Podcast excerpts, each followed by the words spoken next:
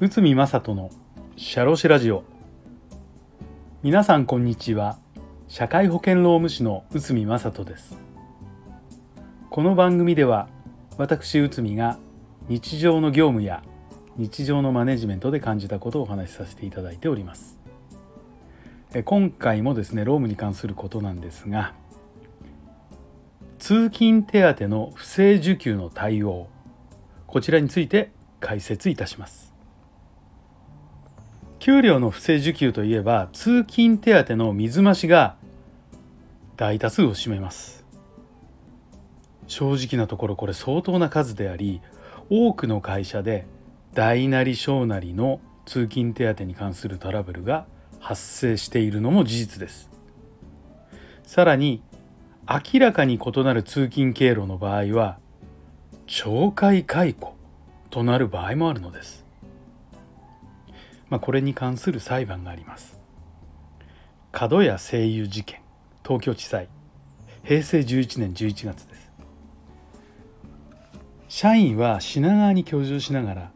宇都宮市に住民票を移し4年半の間に合計231万円の通勤手当を不正受給した。就業時の通勤態度も問題が多くよく席を立っていた。これは相当な頻度だということです。会社は社員を懲戒解雇とし社員はこれを不服として裁判に訴えた。そして裁判所は、えー、次の判断となりました。えー、就業規則に記載されている障害これは懲戒解雇に該当するああの事案だということです。理由は上司に無断で離席し業務遂行をほとんど放棄していた。不誠実な勤務態度。そして通勤手当の不正受給。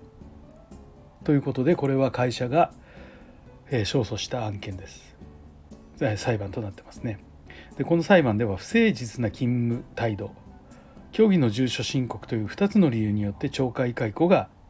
有効となったのです。しかし懲戒解雇が無効となった裁判もあるということです。これは平成18年の2月東京地裁のものなんですけど、えーと、社員は、えー、通勤経路を安い経路に変更して4年8ヶ月合計34万を不正受給した。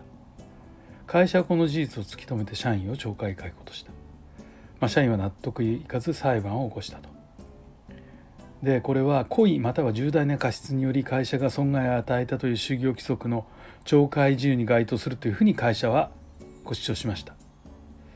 えー、社員は通勤時間が長くなってもこれ、えーと、自分の労力をかけて交通費をこう節約したということですね。で、えー、と会社の現実的な経済的損失が大きくないと。懲戒10に該当しても懲戒解雇までの厳罰は無効として会社が、えー、敗訴となったと。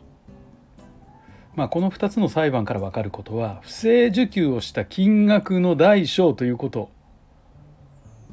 えー、あとは悪質で悪質性の程度ですねこれにより懲戒解雇が有効となるのか無効となるのかが分かれるというように考えられます。ただ、えー、とこれ懲戒解雇までいかなくても、まあ、あの不正なことをしているということなので懲戒自由には該当するというふうに考えられます。まあ悪質の程度について金額なのか態度なのかうんぬんというのはこれは残念ながらケースバイケースなのでここまでしたら例えばこの金額だったら悪質だけどこの辺だったら悪質じゃないよっていうラインは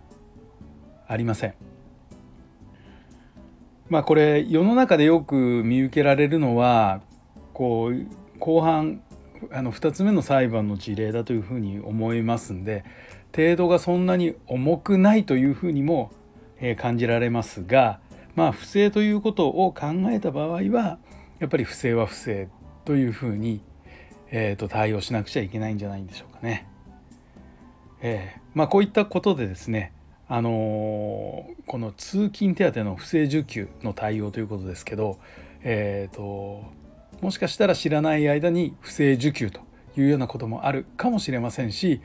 もうわざとやってる場合もあるかもしれませんし、えー、とこれはそのまあケース本当にケースバイケースなのかなというふうに思われます。はい、ということで、えー、ともしこういったことが、えー、皆さんの会社で起こってしまった場合発覚した場合